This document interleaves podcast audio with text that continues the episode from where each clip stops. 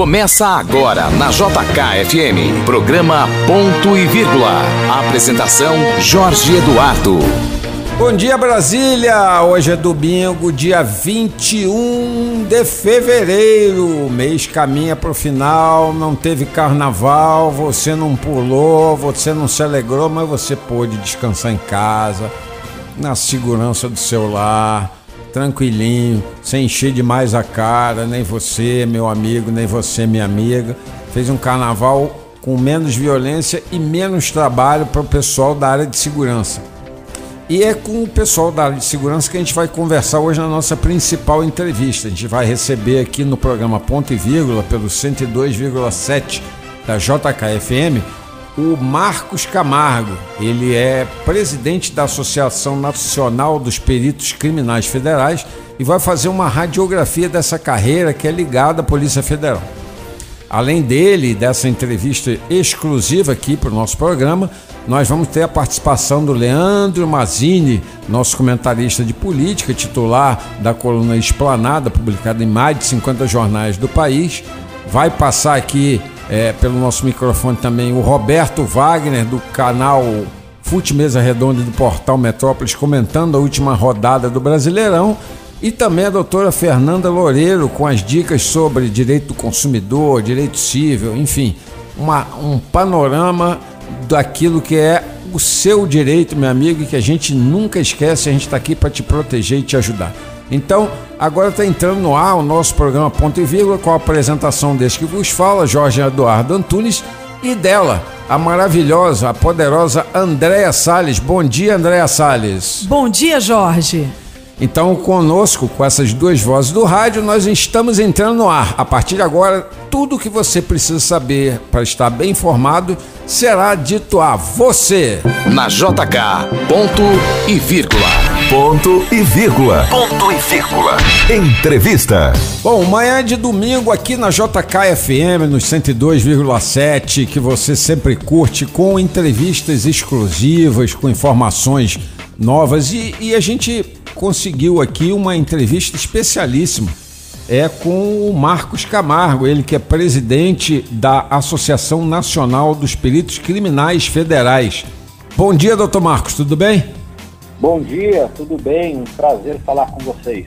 Doutor Marcos, a primeira pergunta é que não, não, a gente não consegue, depois da popularização das séries sobre peritos criminais, tirar elas da cabeça, né? Os CSI Miami, o CSI original.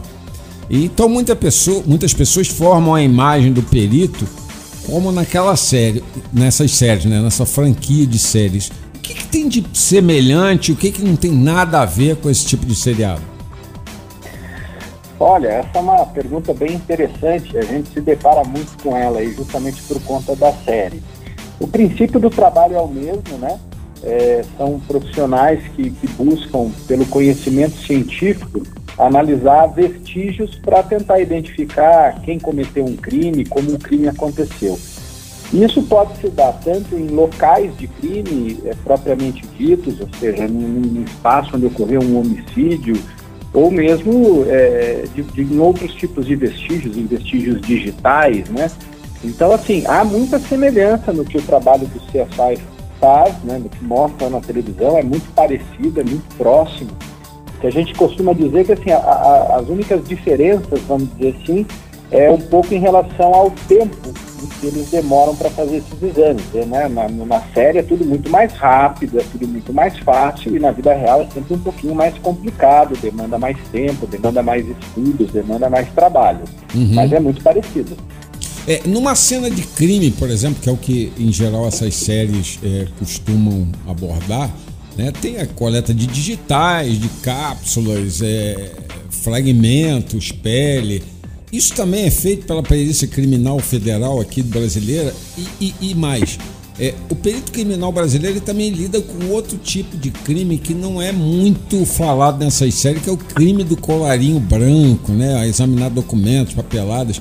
Onde é que está a interface de vocês aí nisso? O que, que faz o perito criminal diante dessas diversas evidências? Então, o, o, a lei já determina que sempre que um crime deixar vestígios, né, é preciso fazer o exame pericial, né? A gente sabe que praticamente todos os crimes deixam vestígios, uhum. sejam eles um crime de homicídio ou mesmo um crime de colarinho branco. Então, em crimes como homicídios violentos contra a vida, né, o que os peritos vão fazer são recolher elementos que possam identificar como aquele homicídio ocorreu, por exemplo, e quem o provocou. Né? Então, é, vestígios biológicos, por exemplo, vão ser colhidos para identificar pelo DNA, por exemplo, pessoas que possam ter cometido aquele crime. Uhum. No caso de, de colarinho branco, de crimes financeiros, a gente tem aquilo que nós chamamos muito comumente de vestígios digitais. Né? Então você tem é, relatórios financeiros, você tem transações bancárias, você tem comunicações que são realizadas por meio de aplicativos e que são é, periciados para você identificar esses elementos, ou seja, você resgatar conversas, você identificar relatórios financeiros e depois você vai analisar esses relatórios financeiros. Nós temos uma equipe de peritos da área de economia, da área de contabilidade que vão avaliar, vão ver se houve alguma ilicitude ali, alguma transferência é, imprópria, né? Quem é que estava envolvido? Então são todos esses tipos de exames que são feitos nas mais diversas áreas do conhecimento. E isso impacta muito a vida do cidadão comum, né? Porque a gente está acostumado com o trabalho de perícia muito na questão do, do, do, nosso dia a dia, que muitas vezes é mais impactado pelo crime comum, crime de violência, do que pelo crime do colarinho branco. A gente, na verdade, é muito impactado pelos crimes de colarinho branco, mas eles são menos perceptíveis do que, do que os crimes violentos. A, a, a perícia, ela muitas vezes pode é, livrar é, inocentes que, que estejam numa linha de tiro e conseguir encontrar os verdadeiros culpados? Não, perfeito. É, essa uma das características da perícia, justamente por ela utilizar o conhecimento científico, por utilizar ciências, por usar fatos científicos, é que a perícia ela vai ser feita com isenção, com imparcialidade, né?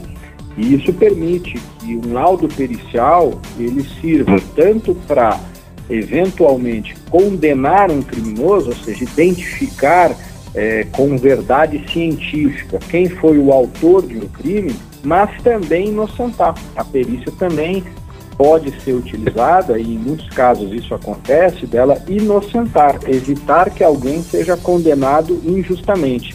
Ela é essencial o que a gente chama de resolução do crime. É importante a perícia para a gente resolver crimes, apontando os verdadeiros culpados e evitando que inocentes sejam condenados. Por isso que é imprescindível o exame pericial.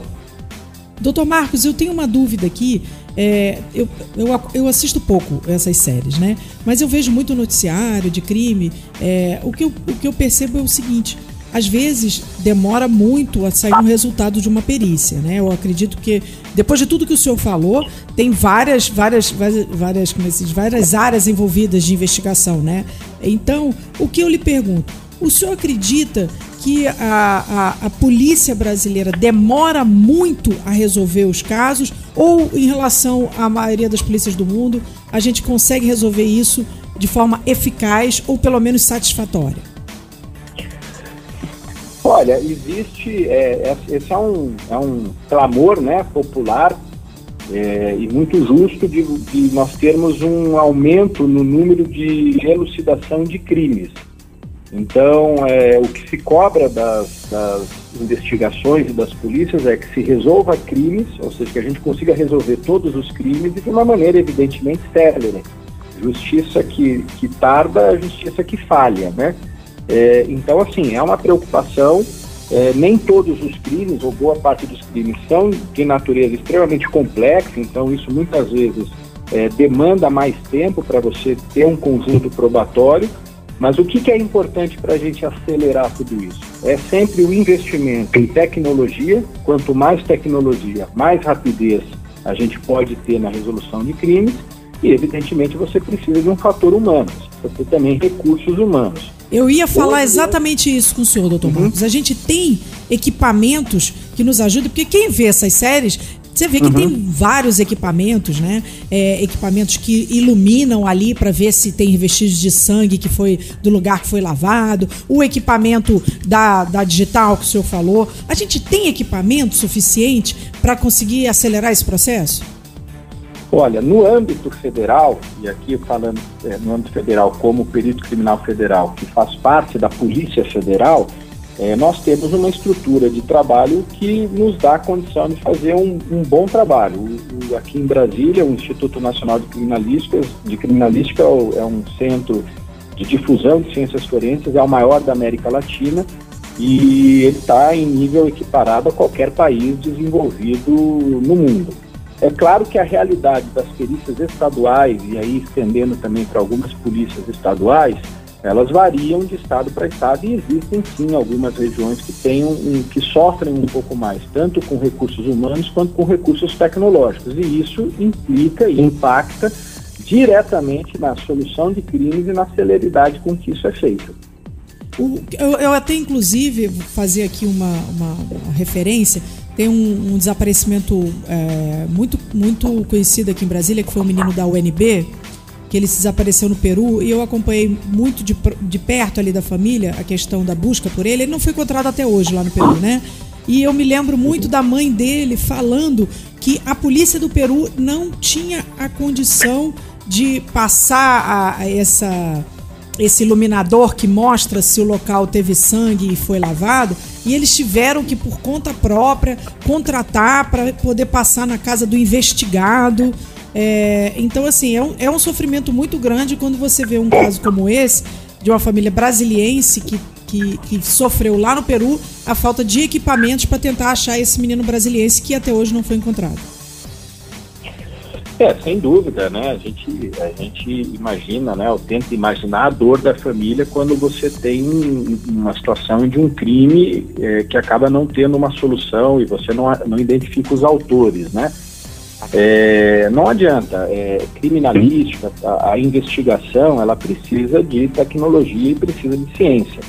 Então, quanto mais você tiver recursos tecnológicos, maior vai ser a possibilidade de você solucionar e desvendar esses crimes. Infelizmente, a gente sabe, né, existem alguns países e muitas vezes alguns estados brasileiros em que você tem um baixo investimento na área de segurança pública dentro daquilo que pode realmente fazer uma diferença, que é, por exemplo, esse investimento tecnológico. Né? É fundamental esse tipo de ação para você poder solucionar é, crimes, como eu falei, com celeridade e com a assertividade que se quer. A gente está conversando aqui na manhã desse domingo com o presidente da Associação Nacional dos Peritos Criminais Federais, Marcos Camargo, pelos 102,7 da JK FM. É, eu queria lhe perguntar, doutor Marcos, é, uma, uma, uma questão que acaba sendo impactada aqui no nosso dia a dia, né?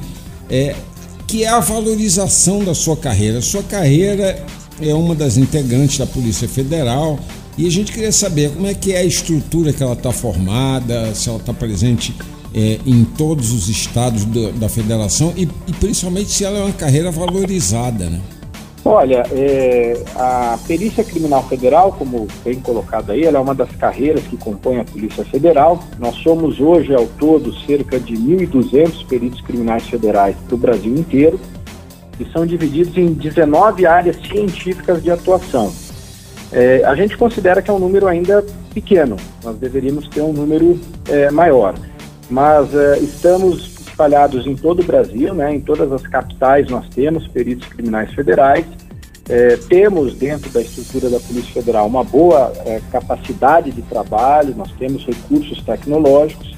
Uh, agora, é importante a questão da ciência como uma valorização total. Né? Infelizmente, ainda no Brasil, é, se valoriza pouco a, questão científica nas mais diversas áreas, né? e infelizmente na segurança pública a ciência também ainda precisa ser mais valorizada. A atuação do perito criminal federal ela é feita com autonomia, ela é respeitada mas a gente sempre cobra uma valorização cada vez maior da ciência, inclusive nas definições de políticas públicas, para que a gente tenha uma segurança pública com mais qualidade. É, isso é fundamental, porque não adianta a gente pensar em, em, em carreiras, em, em, serviço público, em Polícia Federal, sem pensar em política pública de segurança. O senhor falou, destacou algo muito importante. Mas nós vivemos numa cidade onde, e, e, no, e num país onde o concurso público ainda é uma, uma, uma meta muito almejada por jovens, né? E tem gente que tem vocação e sonha em ser perito, né? É, a seleção ainda é por, por meio de concurso público. É um concurso muito concorrido, presidente? Sim, a seleção é por meio de concurso público, né? É, e sim, ele, ele costuma ser bastante concorrido, né? A gente não, não costuma ter, infelizmente, muitas vagas destinadas a peritos criminais federais, então quando abre o concurso, normalmente já não são muitas vagas, e elas ainda são divididas em 19 áreas de atuação. Então existem determinadas áreas é, em que a concorrência é, é, superior a mil candidatos por vaga. Nossa. Né? Mas é um, é um, então é um concurso que tem sim uma demanda muito grande e que a gente, é, pela associação, tem sempre cobrado a realização mais frequente desses concursos e com mais vagas disponíveis, né? É, é, hoje em dia, né, a gente, o que a gente vê em geral nas carreiras públicas é um déficit do número de, de servidores. Tem déficit no número de peritos criminais da Polícia Federal? Sim, nós temos, é, nós temos um déficit. É, acho que todas as carreiras da Polícia Federal têm um déficit de, de, de, recursos humanos, né? A própria criminalidade ela vai se desenvolvendo, ela vai, vai é, se aperfeiçoando e isso também exige uma adequação de quem combate o crime e ter recursos humanos é importante para isso. Uhum. Na área da perícia, especificamente, hoje, é, nós entendemos que um número ideal seria que a gente tivesse pelo menos mais uns 500 peritos criminais federais, porque nós temos que entender que esses 500 peritos criminais federais eles serão subdivididos em diversas áreas de conhecimento. Sim. Medicina, informática, contabilidade, engenharia, farmácia, química, é, enfim, agronomia, uma série de áreas. Então você precisaria pegar esses 500 e ainda dividir em uma série de, de, de, de atividades, né? Por isso que a gente precisa de um número um pouco maior, né? É, e, e, e trata-se de uma, de uma carreira pública que é fundamental para a sociedade, né? Muitas vezes a solução de determinados crimes, é, e aí crimes violentos ou não violentos, passa justamente pelos laudos que vocês podem emitir na carreira, não é isso? É, a gente tem que ter sempre em mente que, obviamente, que a criminalidade ela segue vários fatores, existem questões, fatores políticos, fatores econômicos, fatores sociais, mas sobre a ótica da segurança pública, um dos pontos importantes de se destacar é a questão da resolução de crimes. Uhum. Né? Muitas vezes as políticas públicas vão no sentido de aumentar penas. Temos que aumentar a pena de um determinado crime mas pouco importa ou pouco adianta aumentar a pena de um crime se a pessoa nunca é identificada. É então, o grande gargalo que nós temos sob o ponto de vista de segurança pública é a baixa taxa de elucidação de crimes. Uhum. É, isso acaba sendo é, um motivador ou um fator, digamos assim, para que você tenha reincidências, para que você tenha perpetuação da criminalidade, porque há o sentimento da impunidade. E a perícia, ela é essencial no sentido justamente de colaborar com a identificação, com o desvendamento, né, com a elucidação de crimes. Uhum. Se você não utilizar a perícia na sua plenitude, a chance de você elucidar um crime vai ser cada vez menor. É, e, e, e, aí a gente vê um quadro paradoxal, né? É, que é a criminalidade em alta no país, o cidadão sentindo essa criminalidade em vários campos da sua vida, seja por meio da corrupção, seja por meio da violência mesmo. Vê que hoje a gente fala de um quadro de 1.500 servidores só da Perícia Federal e faltam ainda mais 500, né? o que deve causar uma sobrecarga nos peritos que hoje estão trabalhando. O senhor tem a ideia qual é a média de laudos que são produzidos na Polícia Federal pelos peritos criminais? Olha, na da perícia criminal federal, né, falando da perícia criminal federal, em torno de 50 mil laudos por ano são produzidos. Né? 50 Nós mil laudos. 50 mil Nossa. laudos. Nós temos uma, um, um digamos assim, um, um, nível de, de pendências, que são aquelas, aquelas solicitações que aguardam ser examinadas ainda, na faixa de 10 mil hoje. Né? Então a gente tem cerca de 10 mil pendências e fazemos cerca de 50 mil laudos uh, por ano. Então, assim, há um volume de trabalho bastante considerável.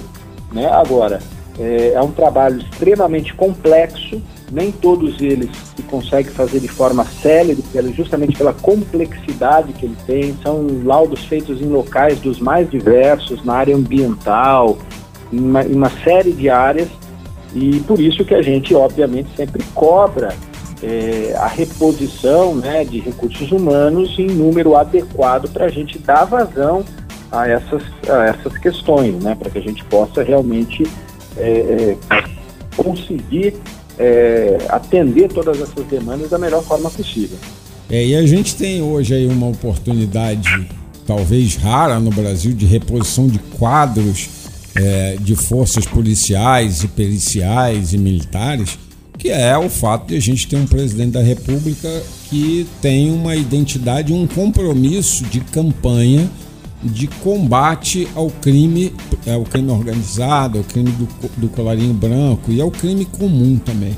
Na sua avaliação, doutor Marcos, que é presidente da Associação, Natural, é, da Associação Nacional dos Peritos Criminais Federais, o que ainda falta para o Brasil acabar sendo uma referência no combate ao crime? Olha, eu acho que, sob o ponto de vista da criminalidade, a gente tem que avaliar diversos aspectos, né? Como eu falei anteriormente, acho que a gente tem que avaliar questões que envolvem fatores políticos, fatores sociais, fatores econômicos. O Brasil é um país com grande desigualdade, né? Com uma distribuição de renda é, aquém do que seria o ideal. Né? Então, são fatores que, que, obviamente, contribuem, que vão dentro de um, sistema aí é, influenciar nessa questão da criminalidade. Do ponto de vista de segurança pública, nós temos que investir em ciência e tecnologia. Ciência e tecnologia no sentido de prevenir crimes, que é muito importante. Ciência e tecnologia no sentido de identificar é, e de ajudar na definição de políticas públicas de combate à criminalidade de forma eficiente, na elucidação de crimes. É, então, enquanto a gente tiver resistência a aplicar o conhecimento científico em todas as áreas da sociedade, inclusive na segurança pública, nós vamos ficar enxugando gelo. Uhum. É importante comprar viatura, é importante comprar arma, é importante uma série de ações que são feitas na segurança pública. Mas sem ciência e tecnologia, a gente vai continuar enxugando gelo. É, isso, isso que o senhor destacou é muito importante, né? Porque, em geral, para o cidadão comum, fica parecendo que o investimento em segurança é só pôr policial na rua e, e comprar, comprar carro. Mas é, é, tem mais coisa, né? O chamado local de crime, que pode contar muita coisa, é, ele pede, como o senhor falou, investimento em ciência. Falar a gente falar rapidinho aqui um pouco do local de crime. Que tipo de procedimentos são realizados, por exemplo, no local de um homicídio? Coleta de material já é perícia, por exemplo? Sim, já, já, é, já, é uma área, já é uma área que a perícia atua. Então, quando você tem um, um homicídio, por exemplo, a primeira coisa que você tem que fazer é isolar o local. Uhum. É preservar o local para que você não altere o estado das coisas que estão ali. Porque... Para que ele não seja contaminado, né? Exato tudo que está naquele local pode ser importante para a gente identificar como o crime aconteceu né, e, evidentemente, buscar os autores. Então, no local de homicídio, primeiro se faz uma análise ampla do local para identificar vestígios, uhum. manchas de sangue, é, eventualmente, se for um homicídio por arma de fogo, é, cápsulas deflagradas, né, projéteis deflagrados. Então, tudo isso vai ser importante para você identificar, por exemplo, que arma que atirou, né, e aí você poder identificar quem foram as pessoas responsáveis por essa arma, materiais biológicos que possam é, fornecer DNA para você identificar é, pessoas. O exame do cadáver é importante porque você vai poder avaliar ali desde é, a hora da morte, a posição que o corpo estava quando houve a morte. É, isso vai dar elementos para saber que tipo de, de, de ação que ocorreu, se foi homicídio, se foi suicídio, né, o que, que aconteceu. Então, tudo isso vai ser importante é, dentro de uma perícia é, de local. São elementos essenciais para colaborar na, na, na, identificação dos autores. Né? É, o, senhor, o senhor fala com tanta paixão da carreira que a gente vai ficando com vontade de participar é, é, é e, e, e, e, acompanhar um dia uma perícia dessa para contar aos ouvintes aqui da JKFM como é minucioso, como é necessário para a sociedade esse trabalho, né? É, é uma profissão com grandes desafios, com grande complexidade, com grande responsabilidade.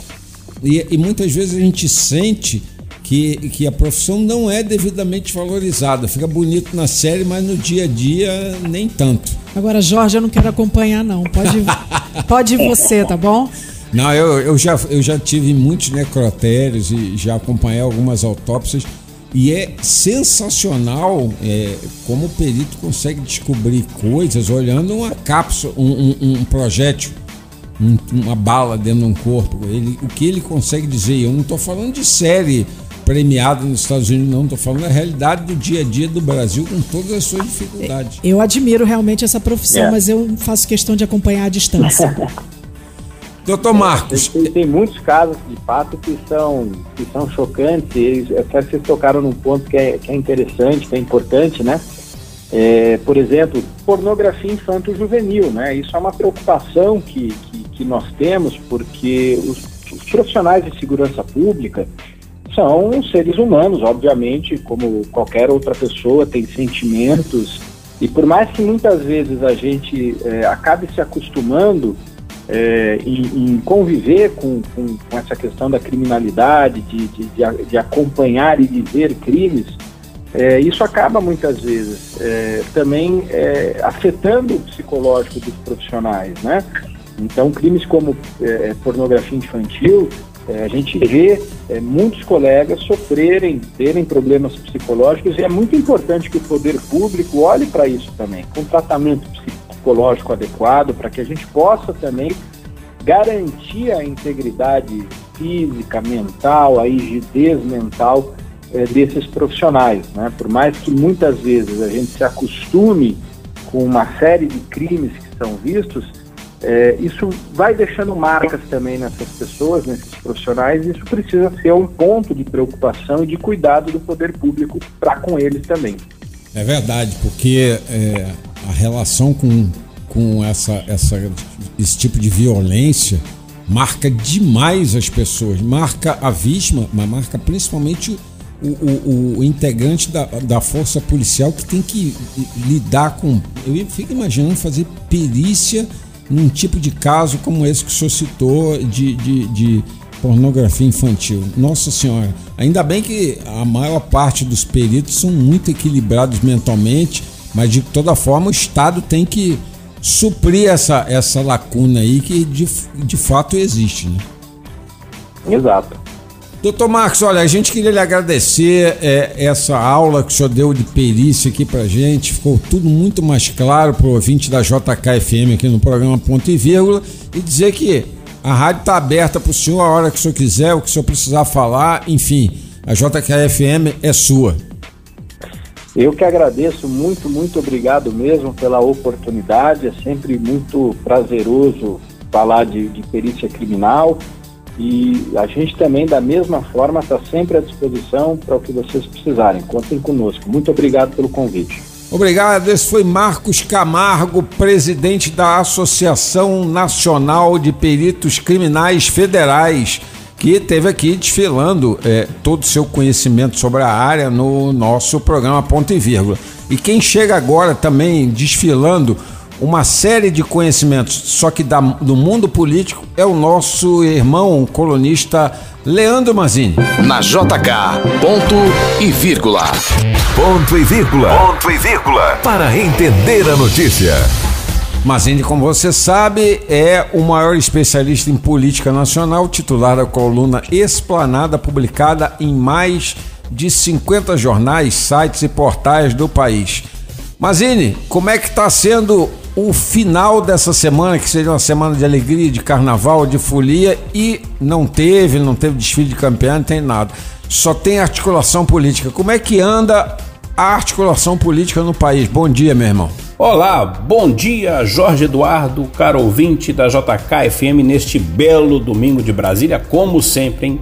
O assunto hoje, Luciano Huck, quem não conhece, o apresentador de TV vai sinalizar até o fim do mês que vem, março, se continua na TV Globo ou estreia na política em 2022. Isso mesmo, candidato a senador pelo Rio de Janeiro ou a presidente da República. Vamos lá é porque março vence seu contrato com a emissora. Se renovar, ele pode estrear no lugar de Fausto Silva aos domingos ano que vem, contam fontes da TV. E abandona por muitos anos o projeto presidencial, que já não é segredo para todo mundo. Luciano Huck está cada vez mais engajado nas pautas sociais e conversando com políticos. Mas a amigos próximos, Huck indica que sua entrada na política é questão de tempo, agora ou em 10 anos. Caso encerre seu contrato com a TV, o assédio político será forte. O movimento no PSB, por exemplo, para atrair o apresentador a se filiar, passa pelo novo cacique do partido, o, re, o prefeito do Recife, o jovem João Campos, que sonha com o Palácio do Planalto a longo prazo. A corrida eleitoral já começou, mesmo discreta. Olha aí, ciente de que sua maior vitrine o vice-presidente general Mourão perderá a vaga na chapa presidencial de Jair Bolsonaro daqui a um ano, o PRTB já se antecipou para não ficar perdido na Praça dos Três Poderes. O presidente da legenda, Levi Fidelix, aquele da eterna campanha do Aerotrem, lembram? Ele começou a campanha de filiação e espalhou outdoors em capitais com a foto de Mourão, seu garoto propaganda, conclamando todos a filiação e também espalha a ficha de cadastro pelo WhatsApp. Não bastasse toda a polêmica em torno de sua prisão, o deputado federal Daniel Silveira, do Rio de Janeiro, que atacou os ministros do Supremo Tribunal Federal, será expulso do PSL, mas já tem convite do PTB. Sabem para quê? Para ser lançado ao Senado Federal, acredite. Como diria Luciano Huck, loucura, loucura, loucura, cada um com a sua.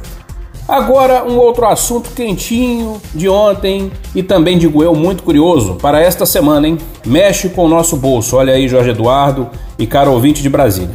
O Paraguai está prestes a ganhar dois helicópteros seminovos da Polícia Federal do Brasil para ajudar a patrulhar a sua fronteira com o país. O Senado incluiu o projeto de lei 331 da doação na pauta desta semana. Quem vai pagar a viagem é o contribuinte brasileiro, cerca de 103 mil reais em custos ao governo federal para as aeronaves voarem ao país vizinho. Mas fica a pergunta aqui, caro ouvinte, para reflexão: por que, que a Polícia Federal do Brasil não utiliza os dois aparelhos para patrulhar a nossa fronteira? É brincadeira, né? Até o próximo domingo, se Deus quiser, com o Flamengo campeão, Jorge Eduardo. Um abraço a todos, um abraço aos ouvintes. Tá aí, então, esse foi Leandro Mazini aqui nos 102,7 da JKFM.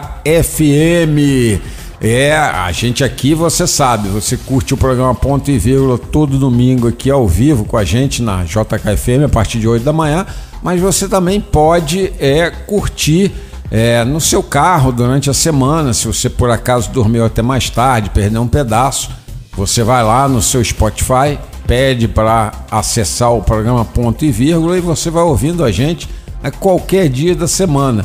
Inclusive, você vai poder ouvir tudo aquilo que o nosso amigo, irmão, camarada Roberto Wagner, o craque da camisa 10, tem a falar sobre o futebol brasileiro. Na JK, ponto e vírgula. Robertinho, que é do Portal Metrópolis e do canal Fute Mesa Redonda, chega pra gente fazendo uma análise dessa rodada emocionante do Brasileirão que começa a definir a ponta de cima e a ponta de baixo. Bom dia, Robertinho. Muito bom dia, Jorge. Muito bom dia, Andréia. Muito bom dia, Tavinho Fernandes. Muito bom dia, Leandro Mazini. Muito bom dia, meus outros colegas de bancadas e, claro, a você, ouvinte da JKFM, a grande razão da gente estar aqui hoje. Jorge, você me perdoa, eu tô falando assim mais devagar, mais pausadamente, mais tranquilo, porque tentando acalmar esse meu coração rubro-negro e imagino que vários outros flamenguistas estejam assim neste domingo dia 21 de fevereiro de 2021, porque às 4 horas da tarde tem Flamengo Internacional, a grande decisão do Campeonato Brasileiro de 2020 em 2021, porque para coroar esse campeonato maluco, em meio de pandemia, cheio de casos de Covid, cheio de time querendo ou não querendo ser campeão brasileiro, temos aí um Flamengo chegando forte na reta final com Rogério Ceni e um internacional com o contestadíssimo Abel Braga podendo lavar a alma hoje e ser campeão em cima de um Flamengo que ele abandonou em 2019 depois de muita fritura, de muita pressão lá dentro do Flamengo. Então você imagina como está Abel Braga hoje para vencer esse jogo no Maracanã e dar a volta olímpica no Rio de Janeiro, algo que ele queria muito em 2019, mas foi obrigado a abandonar o time para poder ter paz com ele mesmo e é hoje que ele tem a chance de lavar a alma contra o Flamengo às 4 horas da tarde. E aí eu tô aqui tentando ficar calmo, mas é simplesmente impossível, Jorjão. Flamengo e Inter, final do Campeonato Brasileiro, um, fin... um Campeonato Brasileiro, como eu disse, maluco. Ele tem uma final no Campeonato de Pontos Corridos. Você já viu isso? Eu também nunca vi, mas teremos às 4 horas da tarde Flamengo Internacional, o grande jogo da 37 rodada, embora tenham outros e já já a gente vai falar sobre eles. Ainda que o Jorjão, André não queiram, a gente tem que falar da situação do Vasco. Muito próximo de um novo rebaixamento para a Série B, mas já a gente fala disso. Vamos falar aqui do Maracanã? 4 horas da tarde, Flamengo Internacional. Flamengo que teria força máxima, mas o Arão conseguiu bater o dedo na quina do sofá e quebrou o dedo, né, Jorge? Quebrou o dedo, tá fora da partida contra o Internacional. O Rogério, que vinha escalando ele de zagueiro, vai ter que botar provavelmente o Gustavo Henrique ali ao lado do Rodrigo Caio, então é um desfalque importante para esse Flamengo que joga diferente com o Rogério Senna, né? Ele já falou, são quatro camisas 10 no meio-campo, algo que ele não viu, eu também não vi, nem no Flamengo de Jorge Jesus, mas ele tem colocado esse time para jogar, tem dado certo e é provável que case um pouco com o estilo de jogo do Internacional. Por quê? Abelão é aquele estilo mais sisudo de jogo, né? Para quem gosta dos termos novos, é um jogo mais reativo, encosta a zaga muito lá no seu goleiro, não faz aquela marcação tão pressão no, no time adversário, então a tendência é que o Flamengo use bastante esses 4-10 no meio-campo, fique muito mais com a bola do que o próprio Internacional, mas isso não significa que o Flamengo vai ganhar o jogo. O estilo de jogo do Flamengo é ter a bola, o estilo do Inter não ter a bola, mas é muito forte fisicamente. É uma imposição física impressionante em relação aos seus adversários, com Patrick e Edenilson, um meio-campo muito forte nesse sentido, auxiliando os dois laterais. Então, o Abel Braga tem esse time na mão, embora tenha chegado com o campeonato em andamento, tem o time na mão. O time já entendeu a forma de jogar do Abel Braga e, claro, o Inter vai fazer muito frente ao Flamengo no Maracanã. Lembrando que o único time que pode ser campeão hoje é o Internacional. Se vencer o jogo contra o Flamengo, o Flamengo não alcança mais o Inter.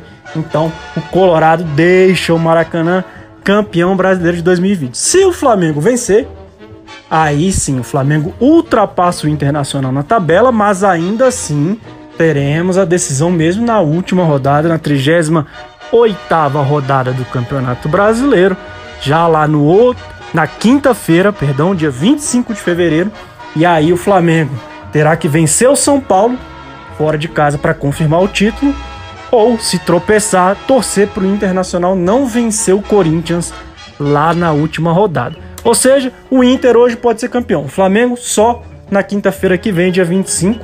E é isso que nós vamos ver. Palpite para o jogo de hoje: teste para cardíaco.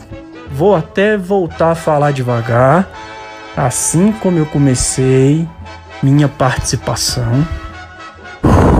Respirando fundo, Flamengo 2 a 1 no Internacional e decisão do Campeonato Brasileiro só na quinta-feira que vem. E não se animem muito, flamenguistas. O Flamengo tem sido um freguesaço do São Paulo e vai jogar lá no Morumbi. O que não significa que não pode ganhar também e ser campeão na quinta-feira que vem. Vai estar tá com moral lá em cima se vencer o Inter nesse domingo, né, Jorge? Mas eu prometi, vamos falar aqui no pique de Corinthians e Vasco, jogo também às 4 horas da tarde. O Corinthians, que só na cabeça do Corinthians ainda briga por uma vaga na Libertadores, porque é o atual décimo colocado com 49 pontos e está tentando chegar na oitava posição, que hoje tem o Santos com 53 pontos, porque imagina que o Grêmio possa ganhar do Palmeiras na final da Copa do Brasil. Isso abriria mais uma vaga para a Libertadores via Campeonato Brasileiro e seria desse oitavo colocado. Hoje o Santos, mas que ainda tem o Atlético Paranaense na briga e também o Red Bull Bragantino. Então o Corinthians vislumbra essa vaga na pré-Libertadores, mas acredito que também já tenha ido por água abaixo quando perdeu para o Santos, o Corinthians ficou para trás. E pega o Vasco. O Vasco impressionante, chega a essas duas últimas rodadas na lama. Jorge e André, desculpe o termo, mas é isso. O Vasco brincou muito com a sorte. Eu falava aqui que não ia cair. Vasco com o Luxemburgo, assim que o Luxemburgo voltou para o time, deu aquela engrenada. Jurava de pé junto que não ia cair, mas tinha uma tabela difícil, deu muita chance pro azar e chega já essa 37 rodada com chance de decretar mais um rebaixamento na história. E hoje, infelizmente, amigo Jorge e amiga Andréia, eu imagino que vá ser rebaixado mais uma vez, vá se juntar ao Botafogo, ao Coritiba e ao Goiás como os times que vão para a Série B em 2021.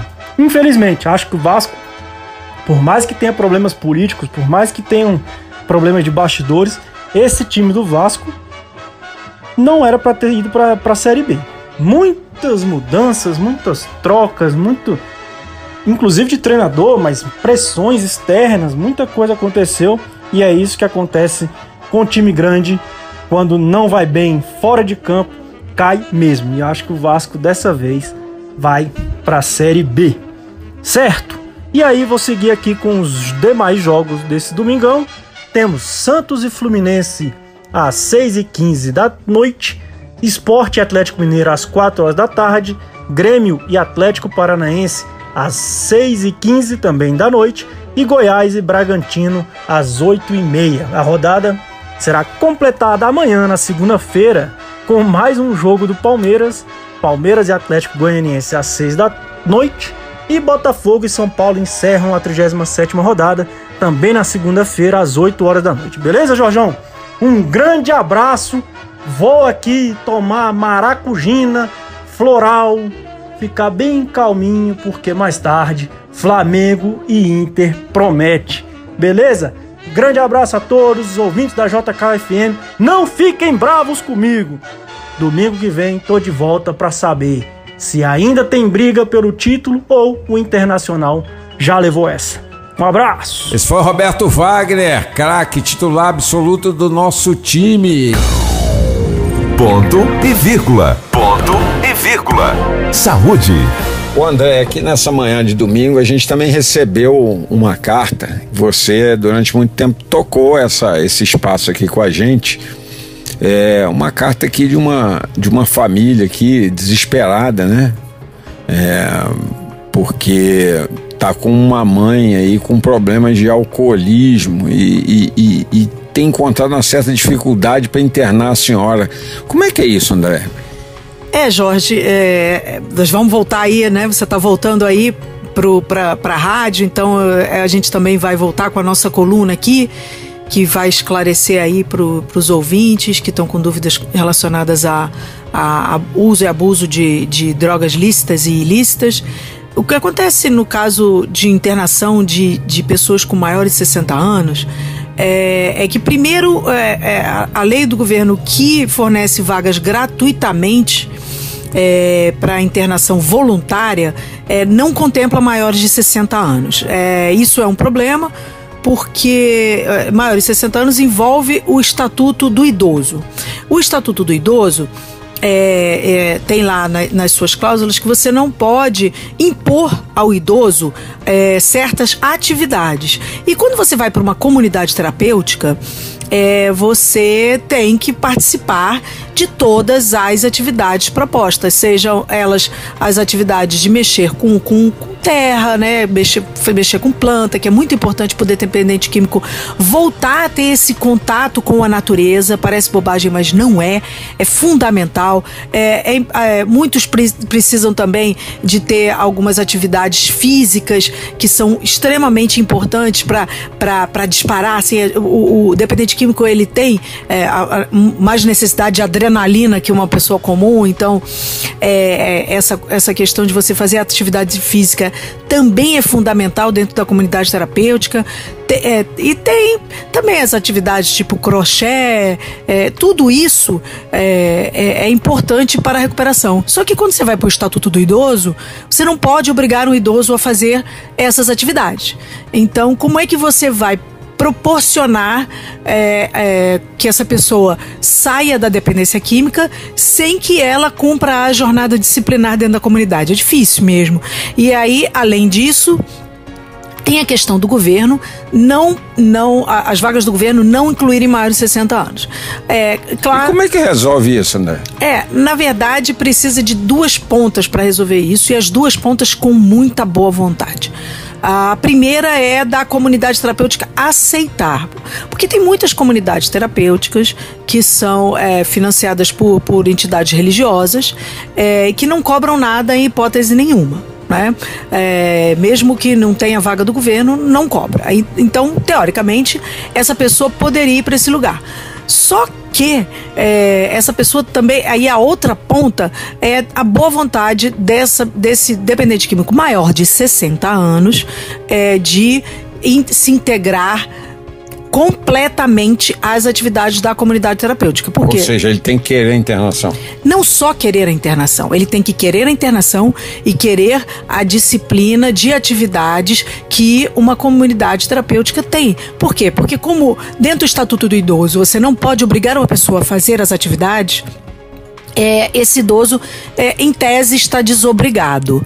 Então, é boa vontade de dois lados. O primeiro, da comunidade terapêutica, de receber esse maior de 60 anos, e o outro é do idoso não querer se valer da questão do estatuto do idoso para é, driblar atividades que eventualmente ele não acha importante ou que ele não gosta de fazer. Porque quando você vai para a comunidade terapêutica, tem que sim se integrar a todas as atividades. É, porque ele pode acabar sendo um exemplo ruim para aqueles mais jovens, nesse caso, né, se ele não quiser fazer uma atividade, por exemplo, é, de, uma, de um alongamento ele pode acabar servindo de mau exemplo para os outros mais jovens que estão ali é, e não, eles também não querem fazer, já que o, o mais velho não faz, é isso? exatamente isso, Jorge. Você tocou no ponto. Ali é, é, uma comunidade. Então estão todos juntos lutando pela, pela, pelo bem de todos e também pelo bem de si mesmo. Então precisa sim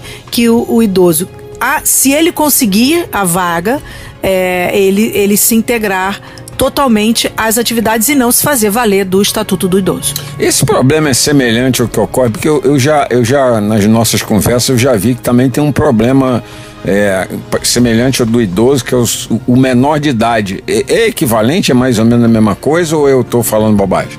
Não, o problema do menor de idade é outro. Né? O que acontece é que o ECA, né, o Estatuto da Criança e do Adolescente, é, ele protege o, o, o, menor de idade é, de, de internações em que tenham adultos no mesmo ambiente.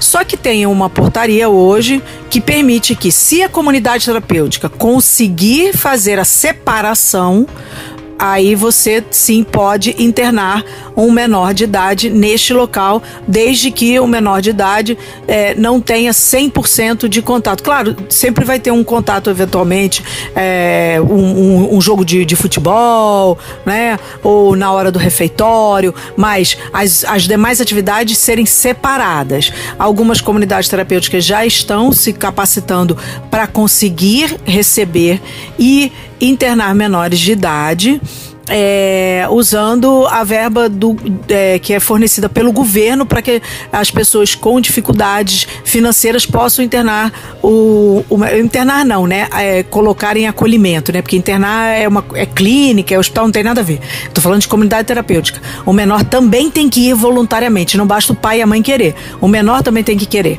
Então, algumas comunidades já estão se capacitando para poder fazer essa, essa, esse acolhimento do menor de forma separada. É difícil, tem muita gente contra. É, os defensores do, da, do Estatuto da Criança, os, os, defensores mais fervorosos do Estatuto da Criança e do Adolescente são contrários, né? Hoje a gente tem, infelizmente, tem na Câmara aí é, uma tentativa de, de derrubar essa, essa, essa resolução que permite. É. Eu, particularmente, acho que precisa ter todas as oportunidades é, possíveis e imagináveis para tirar um menor das drogas. Ah, com certeza, porque eles são alvo perfeito para traficantes, seja para formar consumidores ou para formar soldados do tráfico, etc e tal. Exatamente. Eles são o principal alvo do tráfico. Porque eles, além de serem usuários fáceis, eles também acabam se transformando em trabalhadores fáceis para poder financiar a, a, é, o próprio uso. Né? Então, é, eu, eu acredito que as comunidades terapêuticas fiscalizar, sendo fiscalizadas, conseguindo fazer essa separação e o governo em cima olhando para ver se está tudo certo, eu acho válida sim essa iniciativa de abrir vagas dentro das comunidades terapêuticas que já, já, já abrigam adultos, é, abrigando menores de idade de forma separada. É, você já sabe que a gente está de volta aqui no programa. A André agora divide a apresentação comigo, mas a gente, numa reunião essa semana, resolveu retomar esse trabalho que ela faz, que é muito importante para a sociedade, para o país e para o mundo. É, então a gente vai voltar a receber sua carta, seu WhatsApp, é, sua mensagem de e-mail. Então o e-mail você escreve direto para ela, sales com dois L's ponto Andréia com IA, arroba gmail.com e o WhatsApp você manda aqui no programa no 9333 4050. Repetindo, 9333 4050. E aí o programa Ponto e Vírgula vai responder para você com a nossa é, co-apresentadora Andréia Salles a sua sua dúvida, a sua é, inquietação sobre o uso e o abuso de substâncias lícitas ou ilícitas. JK, programa ponto e vírgula. Na sequência, quem chega é a doutora Fernanda Loureiro. Ela traz aqui pra gente sempre um esclarecimento sobre as questões que nós precisamos saber como consumidores, como é, pessoas é, que são impactadas pelo direito. Bom dia, doutora Fernanda. Bom dia, Jorge. Bom dia, Andréia. Bom dia aí os nossos ouvintes nessa manhã aí de domingo. Vamos então continuar falando aí, respondendo as dúvidas dos consumidores. Um assunto, um tema que tem tido a nossa atenção especial aí nos últimos tempos, né, em momentos de crise, de pandemia, de coronavírus, e que tem sido muita dúvida de vários, vários consumidores é no momento que eu começo a apresentar aqueles primeiros sintomas, as características de que estou com o vírus, é, quais são os exames e os procedimentos que estão ou não cobertos pelo meu plano de saúde, né? Então, consumidor que tem um plano de saúde que está adimplente, em dia, né, com, seu, com a cobertura do seu plano de saúde, muitas vezes tem, infelizmente, chegado às portas das clínicas, dos laboratórios e tem tido a cobertura negada para os exames mais básicos de diagnóstico de Covid. Nós temos recebido muita procura de consumidores que, é, mesmo tendo um pedido médico, começando a sentir os sintomas, são indicados para a realização do exame RT-PCR, que é aquele que está já conhecido de todos, né, do, do, do, do mega cotonete e vão até a clínica e chegam lá e têm a, a, a cobertura negada. Então, o que, que nós temos orientado os consumidores? O que, que os juizados especiais têm decidido nesses casos? Após apresentar os sintomas característicos e tendo um pedido médico nas mãos, o consumidor tem plena razão de exigir a cobertura do exame, né, do PCR para SARS-CoV-2, para exigir a tomografia de pulmão, caso haja um pedido médico, um direcionamento médico nesse sentido, e os laboratórios e clínicas não podem se negar a fazer essa cobertura. Na verdade, o que, que os planos têm alegado, né, para negar esse tipo de procedimento? É, tem argumentado que esses exames para detecção da Covid-19 eles são tidos como exames especiais e que o pedido médico não possui um caráter emergencial ou de urgência que justifique é, que se, essa cobertura, né? O que a gente sabe que é uma tese que já está caindo, os juizados todos têm defendido, têm deferido pedidos de, de consumidores nesse sentido. Então, atenção, consumidor. Se você se enquadrar nessa situação, se você tiver tido um pedido negado, estiver em dia com seu plano de saúde, saiba que o pedido médico é o documento essencial nesse momento. Só quem pode definir qual é o melhor tratamento, só quem pode fazer o diagnóstico do que o paciente necessita ou não é o médico. Se ele apresenta um pedido, um pedido para submissão desse tipo de exame, de uma tomografia, de uma ressonância, a, os planos de saúde não podem se negar a fazer essa cobertura. Caso se neguem, o consumidor tem que fazer o pedido de reembolso e caso o reembolso não seja efetivado, né, por parte do plano de saúde, o consumidor tem todo o direito de buscar os seus direitos, seja junto a um escritório de advocacia, seja diretamente é, nos juizados especiais, porque tendo o pedido médico em mãos, estando adimplente e sabendo que o rol da ANS, da Agência Nacional de Saúde, prevê que essa cobertura é obrigatória, o direito do consumidor, nesse caso, está cobertado pela lei. Então, atenção, é, o consumidor tem direito a essa cobertura e, infelizmente, muitos planos de saúde têm negado. Tá certo, foi a doutora Fernanda Loureiro aqui, ela que é sócia do Loyola e Loureiro Advogados Associados. É, e que se você precisar de uma forcinha, escreve aqui pra gente no nosso ponto e vírgula. Ou você pode mandar para o e-mail para o pro programa, para o jorgeeduardoa.gmail.com, jorgeeduardoa.gmail.com e pode mandar também um WhatsApp por 99333 4050 com sua dúvida jurídica ou a sua dúvida como consumidor. Programa Ponto e Vírgula JKFM. E com a participação da Fernanda Loureiro, com os nossos contatos, a gente vai se despedindo por aqui. Se você perdeu algum pedaço aqui do nosso programa ou se você quer ouvir alguma coisa com mais intensidade, já sabe, você tem a gente nos principais publicadores de podcast, como o Spotify, o Google Podcasts, o Breaker, o Rádio Público, enfim, uma gama deles. E se você gostou, né, André? Volta na semana que vem que eu e André Salles, né? Vamos dar nosso bom dia final aqui. Bom dia a todos, um bom domingo e um bom final de feriado de carnaval para quem emendou. E aí, se você quiser, nós estamos aqui no domingo que vem. Volta e se gostou, fala com um amigo seu. Se não gostou, fala com seu inimigo também, que vale a pena ouvir a gente, né, André? Fale bem, fale mal, mas fale de mim. É isso aí. Tchau, Brasília. Até domingo que vem. Você ouviu programa Ponto e Vírgula. De volta próximo domingo, às 8 da manhã.